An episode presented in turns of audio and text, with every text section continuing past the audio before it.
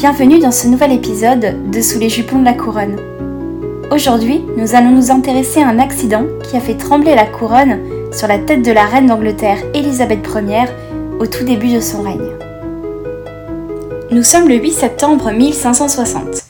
Amy Rosbart, une noble anglaise, est retrouvée morte en bas des escaliers de sa demeure de Cumnor Place. L'accident aurait pu tomber dans l'oubli, mais elle créa un tremblement de terre à la cour. Amy est l'épouse de Robert Dudley, le comte de Leicester, qui est le grand favori de la reine. Elisabeth est reine d'Angleterre depuis deux ans et n'a que 27 ans. Elle n'est toujours pas mariée, malgré les nombreuses demandes en mariage, comme celle de Philippe, roi d'Espagne, et accessoirement son ex-beau-frère, ou d'Ivan le Terrible, tsar de Russie. Avec un surnom pareil, on comprend aisément le refus d'Élisabeth. La vie privée de la reine d'Angleterre passionne les foules. Elle est la dernière Tudor et il est crucial qu'elle engendre un héritier pour garder la dynastie sur le trône. Mais quand papa décapite maman avant notre troisième anniversaire, on ne doit pas être très pressé de prendre époux. Sans compter les abus sexuels qu'elle aurait subis lors de son adolescence par Thomas Seymour, le mari de sa belle-mère, Catherine Parr. Bref, Elisabeth revient de loin et elle n'a pas l'intention de se laisser marcher sur les pieds. Elle est reine d'Angleterre et compte bien se faire respecter. Ce qu'elle veut, elle l'obtient. Et si cette volonté de faire l'a poussée à commettre l'irréparable? Élisabeth est très attachée à Robert. Ils se connaissent depuis bien avant l'accession au trône de la reine, et furent tous deux à deux doigts de finir sur l'échafaud pendant le règne de Marie Ier, la demi-sœur d'Élisabeth, qui les considérait comme des traîtres. Lorsque Marie mourut en 1558, Robert se précipita aux côtés d'Élisabeth, qui le récompensa en lui donnant certaines responsabilités, comme celle de la gestion des déplacements de la cour et d'assurer son divertissement. Tout le monde comprend rapidement qu'Élisabeth et Robert sont plus que de simples amis d'enfance. Ils étaient toujours collés l'un à l'autre et dansaient même la volte ensemble. C'était une danse très osée pour l'époque où l'homme devait tenir sa partenaire au niveau de l'entrejambe pour la faire sauter. Bref, inutile de vous faire un dessin. Leur relation faisait jaser à la cour. Une femme fut même arrêtée et échappa de justesse à la décapitation pour avoir dit à ses voisins que la reine avait perdu sa virginité avec Robert. L'amitié fusionnelle entre Robert et Élisabeth choquait pour plusieurs raisons. Évidemment, ils n'étaient pas mariés et à l'époque, on restait chaste jusqu'au mariage si on ne voulait pas souffrir d'une très très mauvaise réputation. Qui plus est, Élisabeth n'était pas une roturière libre de tomber amoureuse de qui bon lui semblait, elle était la reine d'Angleterre et son union devait servir les intérêts de son royaume et donner un héritier de sang royal à la maison Tudor. Un autre obstacle, et pas des moindres, à un potentiel mariage entre Elisabeth et Robert, était Amy Rosbart, sa femme depuis presque dix ans.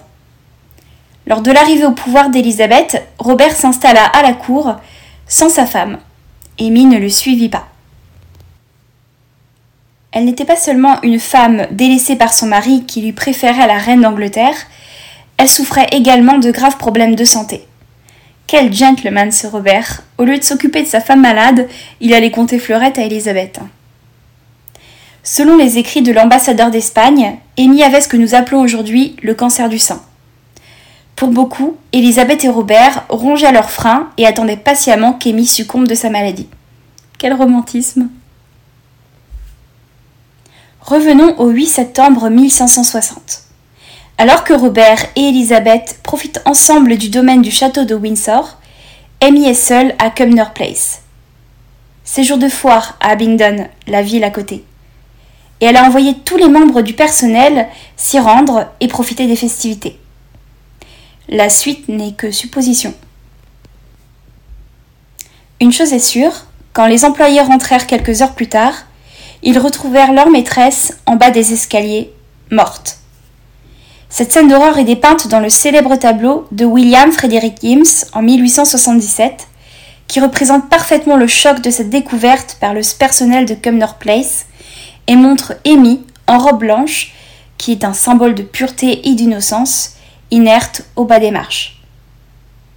Un messager fut envoyé au château de Windsor pour prévenir Robert Dudley qu'il était à présent veuf. Le favori d'Élisabeth ordonna qu'une enquête soit ouverte sur la mort de sa femme. Selon le légiste qui examina le corps d'Amy, elle avait le cou brisé et deux petites plaies à la tête. Mais impossible de, de déterminer si c'était une chute accidentelle, un suicide ou bien un meurtre. Robert ne montra pas plus d'intérêt pour sa femme après sa mort. Il n'assista même pas à son enterrement. Cependant, ce n'est pas son absence aux funérailles de sa propre épouse qui fera scandale, mais une rumeur. L'ambassadeur d'Espagne, Alvaro de la Cuadra, laisse entendre que Robert avait annoncé en, mars, sept mois avant la mort d'Amy, que sa situation allait changer au cours de l'année. On interpréta cette déclaration comme un aveu de culpabilité. Le comte de Leicester était pour beaucoup vu comme un homme qui avait assassiné sa propre femme pour être libre d'épouser Élisabeth. Cette rumeur se répandit au-delà de la cour et Élisabeth fut soupçonnée d'avoir participé à ce crime crapuleux. Afin de préserver sa réputation et sa place durement gagnée sur le trône d'Angleterre, Élisabeth dut s'éloigner de Robert.